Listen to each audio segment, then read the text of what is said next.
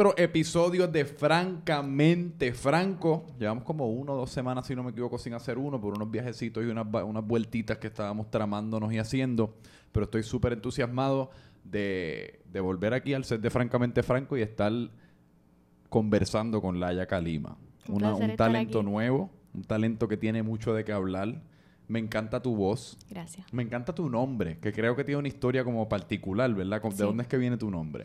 Pues mira, la Yacalima sale, me lo pone mi mamá. Ajá. Este, ella es de estas personas bien espirituales y se pasa leyendo libros de, las diferentes religiones y de las diosas y todo eso. Ok. Y un día eh, me dice, creo que encontré tu nombre artístico. Mm. Y me dice, em, me gusta el nombre Lada que es la diosa del renacimiento y de la belleza y de todo lo bonito. Y me gusta la Kali, que es lo opuesto, la diosa de la destrucción, la diosa, ¿verdad?, de la guerra. Y combinarlo, ¿verdad?, me parece súper interesante, pues ya que mi, mi música muchas veces tiene la temática de la dualidad y de que nada está bien, nada está mal, sino que todo que todo tiene un balance y un propósito. Y de ahí sale mi nombre. Últimamente yo he estado obsesionado con la, con la temática de la dualidad, porque yo creo que la dualidad es sinónimo de la vida. La vida literalmente es una dualidad. Pero por alguna razón como que siempre, como seres humanos, tratamos de definirla en el blanco o en el negro. Y nos rehusamos a ver el gris, que es donde vive todo. Y por eso es como con la vida y también hasta con, con los visuales. A mí siempre me ha gustado mucho como el concepto de visualmente cómo se ve eh, las casitas que están quizás un poco destruidas o viejas. encontrar la belleza en eso. Exacto, hasta el mismo sucio, las cosas que están, no necesariamente están impecables, pero, pero, pero crear algo bonito dentro de ese, dentro de ese espacio me parece como súper cabrón, porque eso mismo que tú dices, es casi como el renacimiento, darle una nueva vida a un espacio que en algún momento estoy seguro que estuvo chévere, pero pues ya con el pasar del tiempo eh, ¿Y qué, te atrajo a ti a la dualidad? O sea, ¿cómo tú, cómo tú empiezas a interesarte por esos temas? Pues yo siempre he dicho que, yo soy, ¿verdad? Una mujer moderna y complicada y, que todo el mundo, ¿verdad? Tiene, esa, tiene esas dos partes y, yo nunca he sido de, ¿verdad? De cuando estoy, entre comillas, mal, como que no juzgarme esa parte, sino, ¿verdad? Aprender y entender que sin una no puede existir la otra. Explícame eso de moderna y complicada. ¿A qué te refieres? Pues que, tú sabes, por mucho tiempo la mujer le han puesto pues este, ¿cómo te digo? Este, este role, este, estas expectativas de que hay que ser bonita, de que hay que estar, tú sabes que tienes que ser señorita y whatever. Entonces después va evolucionando a las mujeres pues con la rebeldía de que no, no queremos ser así, ¿sabes? queremos ser nuestra propia identidad. Y, y dentro de eso hay, hay there's the gray area, ¿verdad? Entonces es escoger dónde quieres estar. Entonces por eso es que yo digo que soy una mujer complicada, moderna, porque, o sea, no soy ni una ni la otra y nunca lo voy a hacer. O sea, es que soy las dos o soy ninguna, tú sabes. Y la cosa es que, y, y volviendo a la belleza es donde más se manifiesta quizás esto de la dualidad, porque una de las cosas más estúpidas que ha tratado de hacer el ser humano es definir lo que es bello, porque lo que es bello es tan arbitrario, de muchas maneras tan subjetivo, lo que puede ser bello para mí quizás no es tanto tan bello para ti. Pero, Perspectiva. Y es estúpido también en el sentido porque a mí me, me frustra esto un montón porque pues la belleza se define de una manera, entonces pues eso se convierte casi como en el estándar social de lo que de lo que constituye la, de lo que constituye la belleza y nosotros somos todos somos de alguna manera esclavos mentales de los estándares sociales, así que todos tenemos que pretender que eso es lo que nos gusta, eso es lo que nos atrae, entonces después todo el mundo trata de ser eso porque todo el mundo quiere que personas te encuentren a ti atractivo. Claro. Es que es verdad, es verdad. Y somos bien llevaderos con las masas, ¿verdad? Como Pero la mierda es que tras bastidores, o sea, en, en, la intimidad del cerebro, especialmente de los hombres, porque yo hablo de la experiencia de un hombre, yo estoy seguro que le atraen unas cosas que jamás y nunca se atreverían a admitir. Jamás. Tanto en, en el contexto sexual, en el, o sea, quizás en... en y las mujeres también. Estoy seguro. Simplemente, pues yo al no ser mujer, pues no puedo hablar de esa experiencia. Pero es como todas, hasta en, las experimentaciones sexuales, cosas que posiblemente quizás te gusten, pero no te atreves a admitir que quizás quieras tratar lo que te gusten, en, físicamente lo que te atrae en una mujer o en una pareja hombre, si eso es lo que, si eso es lo que prefiere. Es, o sea, en la intimidad del cerebro uno se da cuenta de quién en verdad uno es. Eh, y no es, no es quien uno pone en Instagram ni quien uno comunica ser. Definitivo. ¿Cuándo tú empezaste a hacer música? Yo empiezo a hacer música a los 10 años. Eh, ¿A los 10 años? Sí. Yo, Así que tú eres una de esas artistas que de, de vida, o sea, tú naciste con... Mm, Not really. No, yo, en mi familia, mi familia son todos deportistas. Entonces ¿De en mi verdad? casa, sí. ¿Qué, qué deporte? Eh, tiro al blanco. No joda. Sí. Y mi papá fue a las Olimpiadas y, o sea, Fue es- para las Olimpiadas sí. a representar a Puerto, Puerto Rico, en Rico. tiro en blanco, al tiro al blanco. ¿Qué ganó- exactamente constituye tiro al blanco? Tiro al blanco es eh, tiro con escopeta y pues tiras a unos platillos. Ese es el que, de- el- sa- como le dicen, que le llaman pájaro. Yo creo que sale el, el plato a volar Ajá. y tú tienes que, tú lo sigues, lo sigues, lo sigues hasta que pum, lo coges en el aire. Eso mismo. No joda. Yo ni sabía que eso se practicaba en Puerto Rico. Sí, hay un equipo. Está mi familia completa ahí ahora mismo. Y van a competir eh, este mes ahora en París. Todos. Ah, ¿Tu mamá también? Mi mamá antes tiraba, ya no. Ok. Este, mi papá compitió, ya se retiró. Eh, mi hermano también tiró un tiempo. Mi, mis dos tíos y su hija están ahora en el equipo nacional de Puerto Rico. Sí, o sea que todo era como que mi abuelo compitió también por Puerto Rico, eso era como que todo y yo el mundo. asumo que entonces tú, tú debes ser bastante prolífica en el tiro al blanco. Eh, Llevo muchos años sin hacerlo, la, la verdad. Pero, pero sí, me defiendo, me defiendo. Eso es una manera bien, bien humilde de decir soy una Me- me- no, me defiendo, pero, pero no, no, no me comparo porque obviamente pues los estándares están bastante altos. ¿Cuál es la clave del tiro al blanco? Siempre me ha parecido tan, tan difícil. Yo lo hice una vez y yo no creo que ni toqué nada. Ya. Eh, en verdad es, es concentración y es práctica. Más que nada es la dedicación, es disciplina, como todos los deportes. Eh, ¿Verdad? Uno tiene su coach y uno pues tiene sus estrategias, como en todos los deportes, pero es la disciplina lo que, Yo lo que hace el... honestamente le tengo pánico a las pistolas. De verdad. Yo siempre he dicho que yo nunca voy a ser dueño de una pistola. Es que, eh, yo- si no me equivoco, una vez fui a un range de tiro, me llevaron. Y, y nunca me voy a olvidar del, po- del poder que yo sentí al, al tener esa pistola en mis manos. Qué bueno. el- o sea, el peso que tiene, Eso es bueno. la- lo violenta que es a la hora de dispararla, el, eh, o sea, lo poderosa que es esa bala cuando sale de la pistola e impacta lo que vaya a impactar. Es como que yo Es una responsabilidad. Nunca quisiera tener este nivel de poder en mis manos. Uno, siento que yo voy a ser el que en una pelea o lo que fuese acabo yo sin querer disparándome a mí mismo o algo y es como yo creo que me va a causar más daño que bien. Pero no sé, es como que se- si, si tuviese eso en mi mesita de noche o algo, me, me daría como, eh, no dormiría tranquilo sabiendo Sí. que tengo como esa máquina de poder ahí. Claro. Yo imagino que tú tienes una perspectiva distinta. Mm, No distinta, yo no, yo personalmente yo no, no, no poseo un arma de fuego. Este, ¿verdad? Y no es por, no es por miedo a, ¿verdad? Que, o sea, que me dispare yo misma ni nada así, pero. Sí. Pe- No, no, nada que ver. Pero sí, eh, es una responsabilidad bien, bien grande. Y en mi casa siempre, pues, se nos enseñó a no tan solo utilizarla, sino como a no utilizarla, ¿entiendes? Como que en mi casa yo no podía, yo no, yo no puedo apuntar con los dedos a nadie, tú sabes, como que no se le apunta ni con un palo de escoba a nadie. Como, es- como que con los dedos. Como que Así. tú sabes con la, ajá. Yo te acabo de apuntar a ti Y yo así, para allá. Yo, qué cabrón soy. Yo mira directo a la cabeza. Estoy, yo estoy fuera de control. mal, por eso es que yo no puedo tener una pistola. Sí, definitivamente. Pero sí, en mi casa, pues, obviamente, pues, teníamos las reglas bien establecidas porque la casa estaba llena de Claro. armas de fuego y nosotros éramos niños. Eh, así que desde temprana edad, pues, pues sí se me inculcó esa disciplina y eso, esos valores. Este, Pero qué interesante porque dentro de todo, lo más, inter- lo más, lo más interesante de esta situación es que tú te criaste dentro de una dentro de un ambiente y una familia no tradicional. No. En cuanto a lo que practicaban, en Ujú. cuanto a los intereses, en cuanto a, me imagino que lo que se discutía. Sí, era una, una estructura bastante sellada y, tú sabes, y, y firme. O sea, la- lo que decía mi abuelo era lo que era y todo el mundo tenía que practicar los Sí. domingos y no te podías escapar. Eso era como que tradición familiar y eso era ley. Y tú sentiste presión a seguir en esos pasos y fue difícil entonces romper con eso y, y- y adentrarte en lo que viene siendo la música. Yo al ser la mayor, eh, tu- yo creo que tuve un poquito más de wave room porque siempre fui media cabecidura y todo, el mundo, y todo el mundo me lo aplaudía, ¿no? Como que yo sabía lo que quería y sí estuve un tiempito que pues por complacer fui al club de tiro y practiqué y estuve haciendo eso. Este, pero mi pasión siempre fueron las artes, yo dibujaba, yo pintaba, este, me gustaba mucho la música, me gustaba cantar. Em, no fue hasta, creo que como quinto grado, que yo, yo estudiaba en una escuelita pequeña y hicieron una banda para high school. Ok.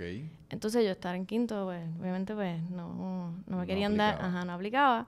Y yo estuve ahí con, mi, con, la, con el maestro de música, ¿sabes? qué quiero, qué quiero, qué quiero, qué quiero. Me dieron la oportunidad y me, me cogieron para la banda, cantando, de vocalista. Entonces, después de ahí, eh, fui a donde mi abuelo y dije, mira, ¿sabes? Como que no quiero hacer esto más, quiero, quiero meterme a la música y quiero coger clases de guitarra. Y él me dijo, ok, súper bien, pero tienes que, pues, pasar tu disciplina y tus valores de, de todo lo que es, ¿verdad? La estructura familiar y dedicarte a la música, si eso es lo que quieres hacer. Entonces me dice, ok, yo te pago las clases de guitarra, pero de aquí a una semana tú me tienes que tocar dos canciones. Wow. Eso está cool, though. Me gusta. Eso es como con una presión quizás positiva. Definitivo. Sí, es como que tú, let's see what, let's see, o sea, if you have, if you have what it takes. y, y así fue. Y, y cuando tú estabas en quinto grado, o sea, ¿quiénes de dónde tú estabas jalando influencia. O sea, que yo no, no, tengo, o sea, no sé a qué edad tú tenías en quinto grado, hace cuánto fue eso, o sea, quiénes estaban pegados, qué música estabas escuchando, de qué te estabas influenciando. Mira, cuando yo entro a esta escuelita, eh, literal habían como seis personas en mi grado. O sea, era una escuelita bien pequeña. ¿Seis personas? Seis personas en mi grado, sí. ¿Y tú, te graduaste de esa escuela con seis personas? no, no, después yo me, sí, yo me, me fui para otro lado. Pero eh, tenía esta maestra que quería empezar unas clases de Fine Arts. Entonces, como más o menos en cuarto, quinto, empiezan estas clases de Fine Arts. Y básicamente estábamos aprendiendo de, todo lo que es la música vieja, los Beatles, eh, eh, ABBA, eh, todo ochentoso, setentoso, sesentoso. Y con ella, pues, pues ahí fue que yo como que empecé esto del desarrollo de, ok, esta música me gusta, esto ¿verdad? creo que esto es algo que, me interesa. Y, y sí, fue gracias a ella, básicamente. Qué loco. Y, irónicamente, el otro día yo estaba, estaba teniendo una discusión como que acerca de la pena que como que en las escuelas no se fomente más las, las clases no de arte, o sea, dibujar nada más, porque esas usualmente es como que la única que hay. Siempre es pues pintar. Pintura, exacto. Pero lo que viene siendo la música, lo que viene siendo la actuación, lo que viene siendo todo esto. Porque yo me recuerdo estar en, en el club de teatro un año, dos años. Y esa fue una de las experiencias más enriquecedoras que yo tuve porque a esa edad, que uno es como que de algunas maneras súper seguro y, todo está como bien... Está esponjita también. Exacto, una esponjita, pero por otra parte uno está como tan vulnerable y tan miedoso a enfrentar cualquier cosa que rompa con la burbujita de seguridad que es tener 16 años en una escuela, porque todo lo que tú tienes que hacer es ir a la escuela a estudiar y jugar deportes y cualquier otra cosita. O sea, las responsabilidades de vida son bastante mínimas y, lo, y las consecuencias también. Y como que yo me recuerdo ese, ese sentimiento de cuando... de uno, prepararse, aprenderte lo que te tengas que aprender, practicar, y después cuando abren ese telón y hay 400 personas y ese sentimiento de diablo, yo me quiero ir corriendo de aquí, pero sobrepasar ese miedo y hacerlo, eso me dio como, tanta autoestima. Sí, claro. Me dio un nivel de autoestima que en una clase de ciencia, una clase de matemáticas jamás y nunca pudo. Y yo lo aplico hasta el sol de hoy. Sí. ¿Te acuerdas de esa primera vez que se abrió el telón? Yo literalmente tenía como 15 libras de mierda en los calzoncillos. Obligado. Y no estoy exagerando. o sea, yo recuerdo como ese. Se te tensan como todas las venas, la barriga, todos los cartílagos. Es como que uno está como, ¿qué carajo es esta mierda? Y tú solamente puedes ver las caras en la primera fila así como mirándote, esperándote que tú recites tus líneas. Sí. ¿Cuál fue, ¿Cuál fue ese sentimiento para ti con la banda? Con mi primera banda. No fue hasta octavo grado que yo empecé mi hice mi primera banda. Este, ah, ya tuya. Sí, mía. ¿Cómo se llamaba la banda? Siempre me intrigan esos nombres. Equinoccio. Equinoccio, ¿por qué Equinoccio? Fue nuestra primer, nuestro primer guisito. Ajá. Estábamos de camino, qué sé yo, y no teníamos nombre, y fue como que literal de camino al guiso. Mm. Y alguien dice, ah, ustedes saben que está pasando un equinoccio o algo así, yo no, no sé, algo así. En el 2000, qué sé yo, 11. Y nosotros, pues, equinoccio, gente, como que, pues, y después lo cambiamos nunca lo cambiamos. Tuvimos cuatro o cinco años con el nombre guisando por ahí con equinoccio. ¿De qué carajo un equinoccio? Mm, ¿Alguna estrella saliendo sí, con Sí, o la luna con el sol. Sí, una cosa de esa. La gente se emociona en Twitter y pretende... ¿Qué? Creo que lo que sale, algo que sale en el, en el norte. No. Las luces... No, no, eso es como la albora real, algo así en, en, Islandia. Exacto, no, eso no es, eso no es. Sí, no, no. Eh, Esa es una de esas cosas que la gente pretende que le importe en Twitter por 12 horas y después al otro día siguen con su vida. ¡Uh, viste la luna ayer! la Sí, luna estaba en Scorpio y yo no sé qué. De hecho, eso que la luna ayer parecía que estaba al lado mío. ¿Tú la viste? Sí, la luna ayer estaba como friki. Impresionante. No me encanta la luna tan llena, como que prefiero la lunita pequeñita, como que cuando está tan grande me asusta. Pero ¿De eso es un tema para otro día. Eres medio lobo. Yo soy medio lobo. Entonces, equinoccio, le- empiezas en octavo grado y lo haces hasta 11. Hasta cuarto año. ¿Y qué, qué tipo de música estaban haciendo con equinoccio? Nosotros empezamos a hacer cover bands. Como que co- eh, empezamos como un Mm. cover band. Sí. Eh, tocábamos covers, hicimos un montón de esto, los Battle of the Bands y cositas así. Sí.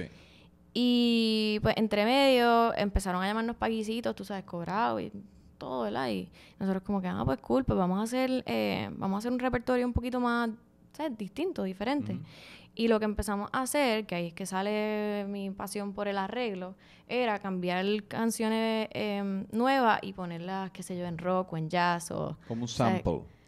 como un arreglo de música. Como Explícame lo que es un arreglo. un arreglo de música, básicamente, bueno, tiene muchas funciones el arreglo, pero eh, con un arreglo, tú puedes, un arreglo musical, tú puedes cambiar el estilo de una canción.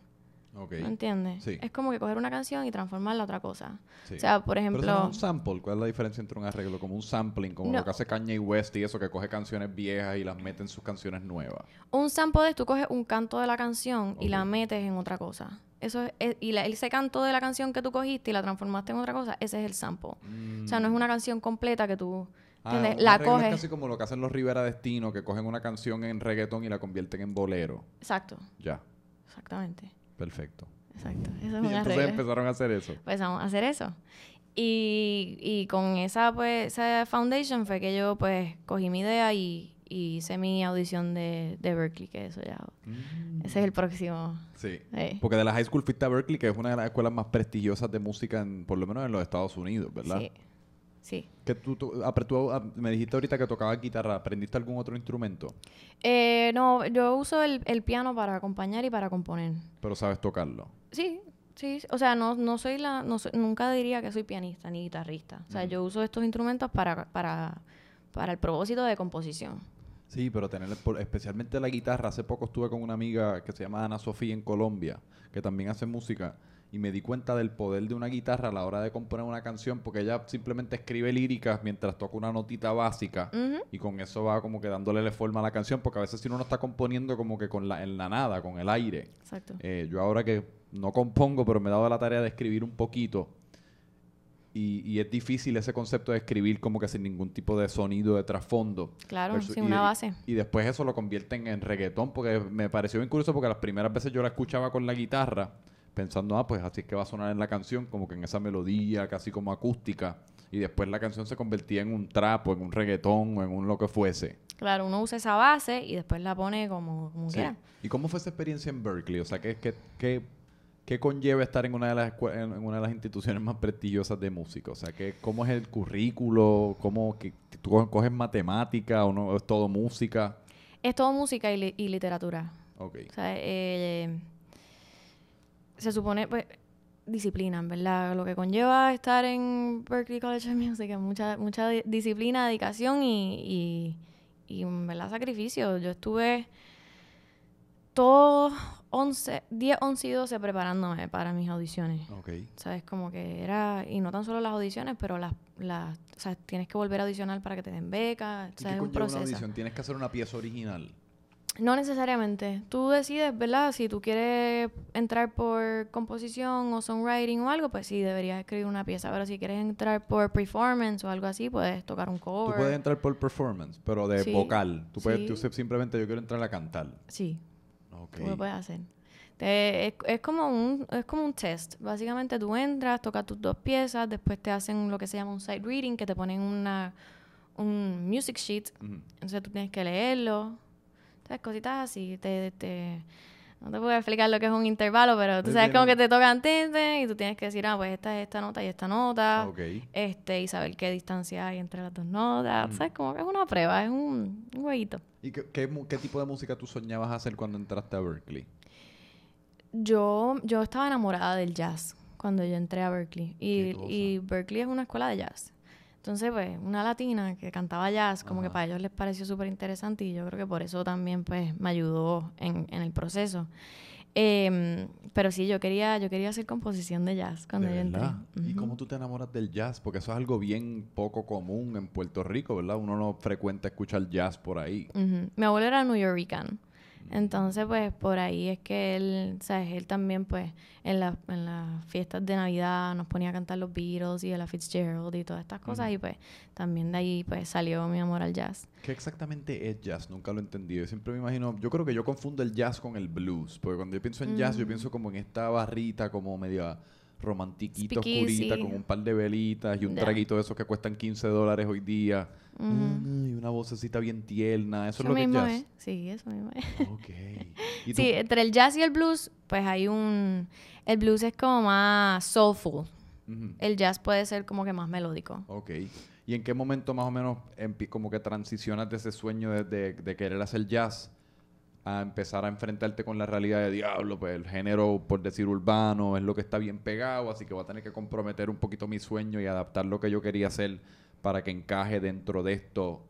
Porque pues es, es ese eterno debate que tiene todo creativo, que es como cuánto juego el juego versus cuánto me mantengo fiel a, a lo que viene siendo mi esencia por naturaleza de lo que yo quiero hacer. Es como ese toma y dame que, que, hace esto bien difícil. Yo creo que no, no, no, no fue como, no fue como que, ¿verdad? No, no, no, ¿cómo te explico? I didn't give up my dream. Ok. Simplemente como que mi sueño cambió. O sea, yo estuve en Berkeley, me disfruté de Berkeley, estuve... Los otros días me preguntaron como que... Ah, siempre supiste que quería ser como que estrella y qué sé yo. Yo, no, en verdad yo estaba en Berkeley tratando de absorber toda esa información. Yo llegué a Berkeley y yo era... De ser a The Big Fish acá, tú sabes, como que ganando todos los Battle of the Bands y que la gente me conociera aquí en San Juan y eso, a ser... O sea, nadie, o sea, una de muchísimas, o sea, no era... No, yo no estaba allí ni en top 50 de las mejores cantantes de esa universidad, tú sabes. Es como que Sí, esa realidad, tú sabes, de... ¿sabes? Tengo que trabajar bastante para, para, para llegar. Y le da a uno como un poquito de humildad. Es, yo me recuerdo... Bastante humildad. Sí, y, yo- y- y no tanto eso, sino simplemente la experiencia de... Porque esos primeros 18 años dentro de Puerto Rico, por decir, y especialmente dentro de, dentro de una escuela, dentro de Puerto Rico, que a- Puerto Rico es como una high school, sí, es como el equivalente de una high school en cuestión de países, o sea, es- pequeñito, todo el mundo se conoce, eso hace que sea una experiencia bastante segura, controlada, repetitiva, porque uno no tiene que enfrentarse en tanta situación, diablo, yo no conozco a nadie aquí, o diablo, ¿qué hago aquí? Porque por lo general tu entorno es bastante familiar. Exacto. Y lo mismo con las escuelas superiores aquí, son pequeñas, es gente con la que tú te crías desde Kindle en muchas ocasiones. Y yo me recuerdo ese sentimiento de, de haber, de aterrizar en la universidad en, en Pensilvania a los 18 años por primera vez. Y esa fue la primera vez que yo recuerdo sentir algo parecido como que ansiedad, a depresión, a, a miedo, a todas estas cosas que uno lee y escucha ahora en las redes sociales todos los días, pero que eran tan ajenas a mí, ansiedades sociales específicamente. El shock cultural. Exacto, y es como que, espérate, ¿qué carajo? Yo estoy aquí con 40 mil personas, ya yo no soy el baloncelista de perpetuo, que todo el mundo, uh, mira, Franco está bien duro dentro de una liga que todo el mundo soquea o lo que fuese, y como que pues uno tiene esa autoestima derivada de eso, Claro. y uno se enfrenta a la, A la nada, realidad del empezar mundo. de cero y nadie le importa un carajo quién tú eres, ni de dónde tú vienes, ni nada. No. Que Y eres eso- uno de muchos. O sea, Eres es que uno de muchos. eres uno de muchos. Y, y sí, tú cantas brutal y la que al lado también y la que tienes al otro lado también. Sí. Y, sí, es una realidad es un shock. Em, pero me di la oportunidad de, ¿sabes? De como que estar presente en el momento también. Fue como que, ok, me toca... Me toca absorber y, y no, ¿verdad? Creerme gran cosa Claro. porque no lo soy aquí. Y tuve tres años y medio allí, no terminé, me vine para Puerto Rico a visitar a mi familia y en eso pues llega María. Mm, Entonces decido pues quedarme, cogerme un break em, y me empecé a juntar con gente del conservatorio y poco a poco pues fui montando pues, ¿verdad? Un duito, una, una bandita y empecé a guisar aquí en Puerto Rico. ok. Y de repente pues me empezaron a llegar todos estos raperitos, tú sabes, como que vamos a colaborar y yo como que, I don't do this, guys, como que esto no es lo mío. Eh, pero me di la oportunidad y saqué un par de canciones por SoundCloud Ajá. Y en verdad me gustó la vuelta y fue como que, contra, tú sabes, esto es algo interesante y esto es algo que yo podría fusionar con lo que ya yo hago. Ujú. Y así empezó todo. Y guisando por ahí, me encuentra, bueno, me encontró otro equipo primero. Me reuní con ellos y fue como que, "Ah, I don't like this. Y fue algo, o sea, el equipo que me contactó al principio fue más de la línea que, co- con la que yo estaba ya, tú sabes, eh, involucrada. O sea, era más, era más musical, tenía más instrumentación, o sea, ese- esa línea. Y no me gustó para nada. O sea, ¿De no me gustó la vibra, no me gustó lo que me estaban vendiendo, ni lo que me estaban ofreciendo. Fue como que Pero a nivel musical o a nivel de negocio. ambas, Ambas. ambas. Era como que sí, this is not what I want to do. O sea, y me, me obligó a repensar, ¿verdad? Como ok, ¿qué es lo que de verdad yo quiero hacer? ¿Por qué línea me quiero ir? ¿Quién yo quiero ser dentro de la música? Y llega los muchachos de Full Harmony. me encontraron, me vieron por me vieron, me escucharon por SoundCloud y me vieron en un performance, ¿verdad? Por ahí guisando. Y pues me llamaron. Y yo al principio también como que, no, o sea, esto no es tampoco lo que yo quiero. Este, pero estamos llegando. Estamos llegando. Y, y así ellos me seguían llamando, seguimos teniendo, ¿verdad? Reuniones y conversaciones. Y me di cuenta que, que podía, que podía hacer algo chévere. Que lo que ellos estaban proponiendo no era cambiarme, sino como que sumarse a lo que ya yo estaba haciendo y tal vez, tú sabes, llevarme por otro, por otro lado. Y, y así fue que llegué a, a las manos de Full Harmony. Y entonces ahí, ¿cómo funciona? ¿Cómo es esa dinámica? O sea, pues, em- eh, conoces a Full Harmony, decides empezar a trabajar con Full Harmony. ¿Qué pasa ahí? Siempre me ha dado bastante curiosidad, porque es casi como... Es como un borrón y cuenta nueva, ¿verdad? Sí. Es casi como funcionan estas cosas. Es como borra todo lo que has hecho, quién has sido, y es como que ahora es que vamos a empezar a trabajarte de manera profesional. Tuvo, sí, eh, sí, hay un, hay un, ah, pasó algo así, pero creo que ellos me llevaron lentido, no fue, no fue tampoco así un shock como que, ok, borrón y cuenta nueva, vamos a empezar, así te vamos a trabajar de ahora en adelante. Fue más como que, ok, vemos lo que estás haciendo, nos gusta lo que has estado haciendo hasta ahora, vamos a ver cómo lo movemos un poquito para, para hacer esta otra cosa. Ok. O sea, que ellos no me, tú sabes, no me dijeron como que, no, no puedes hacer nada de eso. O sea, al revés, ellos como que queremos que sigas haciendo lo que, lo que has estado haciendo. Este, pero que lo mezcles con esta otra, este otro flavor. Este tú otro sabes. flavor. Y sí, conocí a mi productor, que es Jancy, y en verdad, o sea, cliqueamos de una manera súper... O sea, él es una persona bastante...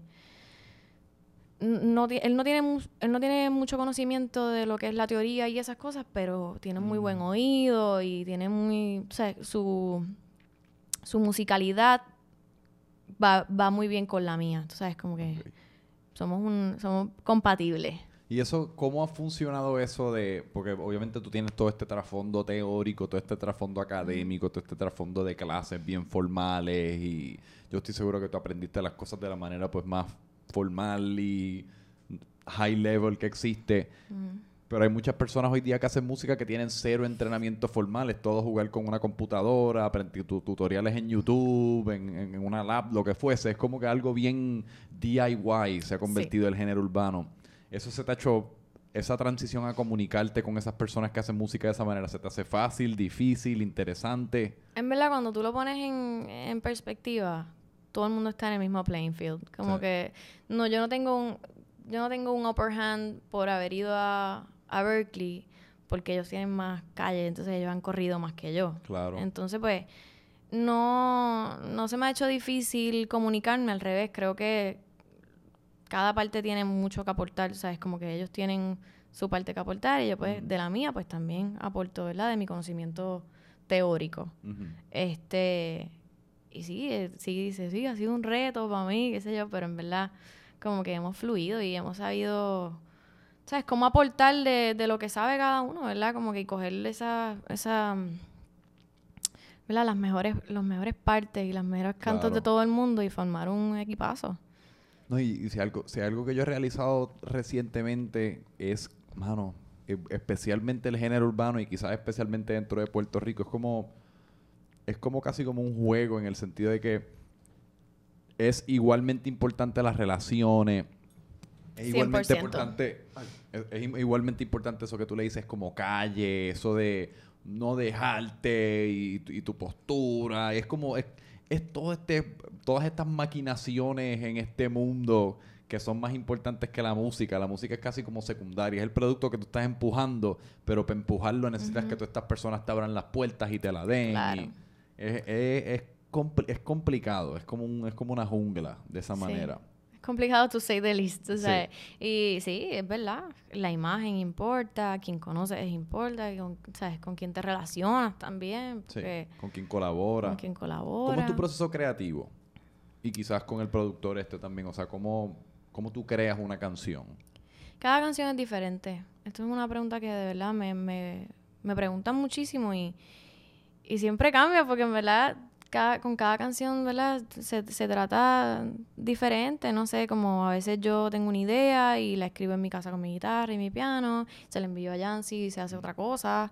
O eh, tenía un guitarrista, sabes, colaboraba con él, terminábamos el tema y después lo hacíamos otra cosa. ¿Sabes? A veces Yancy me envía una pista y yo le escribo a eso y ya está. Eh, cuando escribo con, con otros artistas, como lo que fue Candela, como mis próximas colaboraciones, Candela está súper dura. Gracias. Esa canción está bien cabrona. Gracias. Con Joy Santana. Escúchala a todo el mundo en Spotify, YouTube, todas partes. están todas las redes, sí. Eh, sí, cuando es con un artista, pues usualmente lo que yo hago es que les envío la idea inicial, ellos le tiran, yo le tiro y ellos le tiran. ¿Entiendes? Como que para que haya como una comunicación en, en la canción, tú sabes, que no se escuche como ah, los dos hicieron una parte y después lo pegaron y ya Que haga está. sentido. Claro. Y a mí me gusta contestar y tú sabes. Sí. Sea, ese es el fun de, de trabajar con un artista. Y así. Sí, pero ¿y, y tú tienes problemas casándote con, con tus ideas? Porque eso es un problema que a veces yo tengo. Especialmente me he dado cuenta en, en mi bien breve tiempo experimentando con el, con el mundo musical, como uno escribe algo y es como que a la que le cambien algo a lo que uno escribió, uno... Yo, era puñeta, ¿qué te pasa a ti? Yo lo escribí así, yo lo quiero así, yo lo quiero en este orden, yo quiero que diga esto. Es como que esto es lo que yo quiero y esto es lo que me visualicé. Eso va a pasar mucho al principio. ¿Verdad? Sí. Y después te vas a dar cuenta que hay que fluir. Porque sabes que tal vez esa persona tuvo una mejor idea. Y eso es algo que también es difícil para un artista Sí. reconocer. Tú Somos sabes de que. arrogantes con cojones con nuestras Sí, pa. ideas. Sí. Somos inseguros con cojones para otras Y cosas. pero- celosísimos con Sí. tu trabajo. Tú sabes, como que tú quieres que esto se haga así porque esto así lo viste, así lo escuchaste.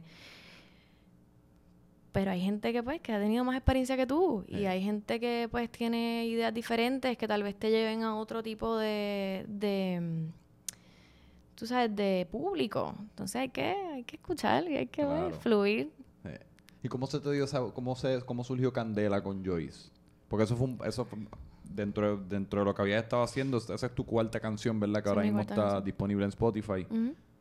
Y a nivel de colaboración, pues ya eso es un pase bastante, un paso bastante hacia adelante. ¿no? Sí. Porque ya sos un artista con, con trayecto, sos un artista que tiene canciones bastante grandes, que pues tiene su público. Eh, ¿cómo, ¿Cómo surgió ese, e- esa colaboración? Eh, pues Candela en específico, yo, yo sigo a Joyce hace mucho tiempo. Em, he sido, ¿ves?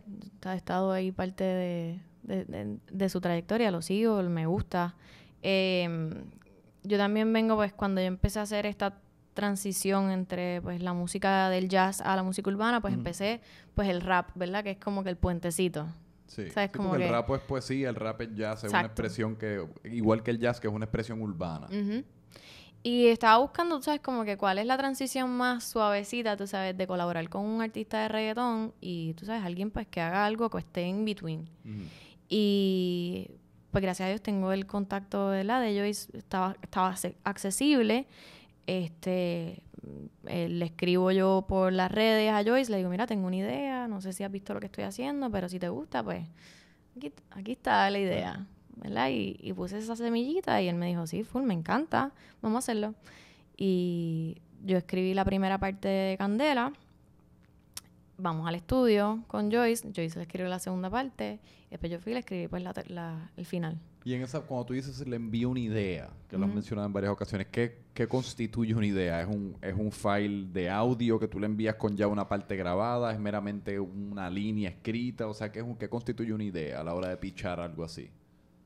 como la manera que yo lo hago, que es una manera, ¿verdad? Bien personal y, y no sé si otros artistas lo hacen también, yo a mí me gusta mandar un verso y un coro con la pista o con una base. Este y después a ellos, pues que, ¿verdad? Si ellos quieren aportar algo, cambiarle algo, pues, pues exacto, se hace. Pero sí, mis ideas, y yo usualmente es voice, o sea, un voice memo, y así le envío. Ya. Ujú, Esos voice memo hoy día han transformado la industria musical. Y entonces, 100%. otra cosa que me parece interesante de tu trayecto es que tú básicamente, porque tú firmas con Full Harmony hace como año y medio, ¿verdad? Pero entonces, tu lanzamiento musical coincide con el principio de la pandemia. Que yo me imagino que eso tiene que haber sido un tostón enorme. O sea, porque literalmente tan pronto se paraliza esa industria, tú estás lanzando tu propuesta. Exacto. ¿Cómo ha sido, o sea, cómo ha sido esa experiencia estos últimos par de meses, ya que es más de un año? Sí, ya es un año. Eh, mano, o sea, al principio fue como que, pues, el super bajón, imagínate, yo, pues, yo estoy ready para lanzar, tiro mi, primera, mi primer tema, mi primer video, y no pasó, no pasaron ni dos semanas, Sí. y empezó el lockdown. Entonces yo tenía, tú sabes, una... eh, tenía entrevistas y tenía, ¿verdad? Mi, Sí, sí, un media tour ready. Tenía mi media tour, exacto. Y pues todo fue virtual y pues las cosas, eh, o sea, no, no fue nada fun. Y en verdad pues, nada, se tuvo que lidiar. O sea, para todo, para todo artista emergente creo que fue un super shock. Pero pues estamos pues, tratando todavía, tratando de pues, Sí. tú sabes, buscar las estrategias para no exponerte y seguir trabajando. Yo, yo últimamente yo he tenido como una duda tan cabrona acerca de como que la validez, o no la validez, sino el verdadero impacto positivo que tiene un media tour localmente, por decir.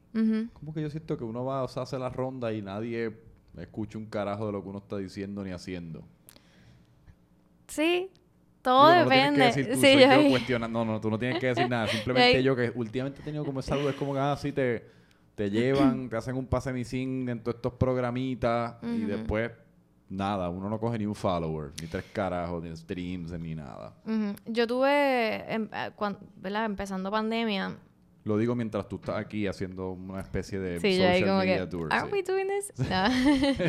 yo tuve una entrevista en el Circo de la Mega, eh, un segmento que ellos abrieron, no creo que ya lo estén haciendo, pero ah, el de los para, nuevos. exacto, para Sí. artistas emergentes. Y, y después de eso, yo tuve como, o sea, me subieron los followers de todas mis redes sociales. ¿De como que- sí. Entonces yo dije, pues como que contra, Eso maybe- cool. Es identificar lo- las Sí. plataformas que sí están. Exacto, sí. la correcta. Creo que es como que, pues, medir bien, pues, también qué público quieres tocar. Claro. O sea, eso es importante saberlo también, Sí. para dónde vas, quién- quiénes son las personas que están consumiendo, ¿verdad? Tu, tu arte y quiénes quieren que consumas tu arte. O sea, Ujú. un proceso. Y Darren, o sea, y, y cuál es? Candela lanzó ya hace cuánto que me encantó, by the way, la, la sesión en vivo que hicieron. Eso estuvo. Eso, yo no sé si tú tienes que hacerlo, o sea, yo no soy quien para decirte lo que tú tienes que hacer, pero yo creo que tú tienes que hacer eso con todos tus temas. Porque ahí fue que en verdad tú popiaste, porque Sí. yo lo sigo a él en Instagram, Ya. Y me salió eso y yo, ¿quién carajo es ella? Yo no había escuchado todavía el tema en, o sea, en Spotify, Ajá. en la, la versión grabada. Yo dije, ¿quién carajo es ella? Esa voz está al garete. Gracias. Y eso es como, y eso es eso es como que su propio monstruo, ¿tú me entiendes? Cuando alguien puede demostrarte ese talento en vivo y a todo color, el respeto como natural que uno en que uno crea por esa persona es igual, ya sea en una obra de teatro, en un performance en vivo de música, un comediante, es como Claro. Porque en vivo está la presión, ¿me entiendes? Sí. En vivo no hay no hay autotune, en vivo no hay tres carajos, eres tú con el micrófono y es- entretenme. Y en verdad eso te quedó súper hijo de puta. Gracias. Si no lo han visto, eso está disponible en YouTube, sí, ¿no? está en YouTube. Está en mi página de YouTube. Sí, está súper bueno. ¿Eso es algo que planeas hacer más a menudo ahora con...? Definitivamente. Sí, creo que ahí vieron también, ese, ese es mi fuerte, o sea, eso es lo que yo hice por, eso es lo que yo he hecho más en mi vida, tú sabes, los live performances, ese, esa es mi pasión, el treparme a una tarima, o sea, literal me vieron en, en mi comfort zone, en mi, exacto, me vieron como en mi estado natural, exacto, ese, ese, eso es lo que más me llena, ¿verdad? Como quien dice, es esa sea, interactuar con el público, tener a mis músicos, tú sabes, Sí. eso es como que No, the y la root música of en my... vivo también ayuda, que te coge la voz y te la, o sea, te la, te la complementa de una manera... La música en vivo está undefeated. O sea, lo Spotify está cool y YouTube Ujú. está cool, pero la realidad es que No una- hay nada como esa Nada. interacción, ¿verdad? De tú estar viendo a un artista, un- unos músicos, tú Sí. sabes, ahí. Es como que, tarima. mira, por ejemplo, Drake está cool, Bad Bunny está cabrón, pero en muchas ocasiones escuchar a esas personas a través de las plataformas digitales que están haciendo pues la creme de la creme en cuestión de lo que viene siendo música, o por lo menos eso es lo que dicen los números. Los streams. A veces ni se compara con el cover band que uno ve en la barrita, ¿me entiendes? En Channans, para cuando Channans estaba abierto. Exacto. Esa experiencia como que es tan tanto superior a la experiencia de escuchar, por ejemplo, la que el disco nuevo de Mike Towers. Es que hay algo mágico que ocurre en vivo. Digo, Algo obviamente, mágico. si uno ve a Mike Towers en, en el Coliseo, a mí me fascina Mike Claro. Towers. No estoy criticando a estos artistas, simplemente estoy elogiando la experiencia de escuchar música en vivo. Y también, cuando lo pones en comparación, no es lo mismo tú escuchar el disco de Bad Bunny en tu cuarto, ¿verdad? Como que blasted, qué sé yo, a ir a verle un show. Entonces, por Sí. eso es que se vendió su show en Sí. estúpido rates. O sea, como que fue Bueno, como aquí que- y en Puerto Rico siempre nos encanta como echarnos a las con que tenemos la mejor Navidad y en gran parte es por la música. Porque a todas Claro. partes, a, to- a donde, uno vaya está la, la batucada, está la orquesta, está la banda en vivo. Eso la Navidad en realidad es una época musical completamente Claro. en Puerto Rico. Y entonces, ¿qué planes, habiendo dicho eso, qué planes tienes ahora para, para los próximos par de meses? O sea, ¿qué, ¿qué se puede esperar de lo que tú vayas a hacer? Pues mira, hemos estado trabajando un montón, estamos creando un montón de contenido, vienen, vienen temas nuevos, vienen colaboraciones, vienen Mm. videos. Mm, Este, estos par de meses pues nos han ayudado también como que a, ¿sabes? A llenar el file, ¿sabes? A llenar el folder. ya. ¿Sabes? Como que tenemos ahí contenido guardado y que vamos a, a tirar ahora eh, poco a poco. Este viene un EP también Mm. próximamente, pronto. Y, y eso, pues mucha, mucha, mucha música, mucha, eh, muchas fusiones de género, cositas diferentes, eh, música en vivo, eh, más videos live, que ya veo que a la gente le encantó y en verdad ese son de mis cosas favoritas. Así que muchas cositas. Sí, uno va tratando también, esa es la belleza de esto. A veces es difícil, no uno hace una cosa y uno se cree que eso es lo único que uno hace, pero tal- a la vez que uno experimenta con algo en vivo, con cositas distintas, uno, se va, uno va descubriendo y ¿Qué es lo que le encontrando. gusta a mi crowd? Exacto. Por eso es que hay veces hay que tratar por tratar, nada más Exacto. que para ver qué pega y qué no. 100%. Aunque es vulnerable cuando no pega, como fuck, diablo, esto no le Sí, gustó a absolutamente a nadie, qué mierda, soy Sí. un pendejo. Eh, Pero exacto. tienes Pero- que seguir. entonces llevas, llevas un tiempo guardando música y videos. Eso, eso para mí es, eso le da a uno como un aliento increíble. O sea, Sí. el poder, diablo, tengo tres videos musicales guardados. Sí. Ah, no tengo que Alivio. estar, sacar uno y pues, estar pendiente para el otro. Sí, lo Sí. que queremos crear es un tipo de consistencia. Este, así que pues aprovechando estos meses, ¿verdad? Que hay tanto pasando en el mundo para yo, ¿verdad? Eh, regroup Claro. mi equipo, mi, mi música, mi, el sonido que, que quiero que quiero hacer, que a donde quiero llegar y poco a poco, ¿verdad? Sacando con más consistencia, ¿verdad? Súper a cool. eso a eso queremos llegar. Con mucho éxito, ¿en dónde te puedes seguir y escuchar la gente? Pues mira, estoy en todas las redes, así mismo como Laia Kalima, estoy en Instagram, estoy en YouTube, estoy en Spotify, Apple Music, Todas everything. Laya Kalima, Instagram, Instagram, Facebook, yeah, all of it. partes. Así que síganla, escúchenla porque de verdad, honestamente están brutales las canciones. Gracias. Yo las había escuchado así como, ¿sabes? Como uno escucha las cosas como sueltecitas, pero obviamente para esto me senté y, y las puse esas cuatro canciones y puse esas cuatro canciones. Y está, o sea, es buena música. Gracias. Y es buena música que hace falta, siempre. Siempre. Así que síganla, escúchenla y me siguen como Franco Micheo. Muchas gracias. Esperé por escuchar de ti un montón de cosas por ahí pronto y seguimos. Paz.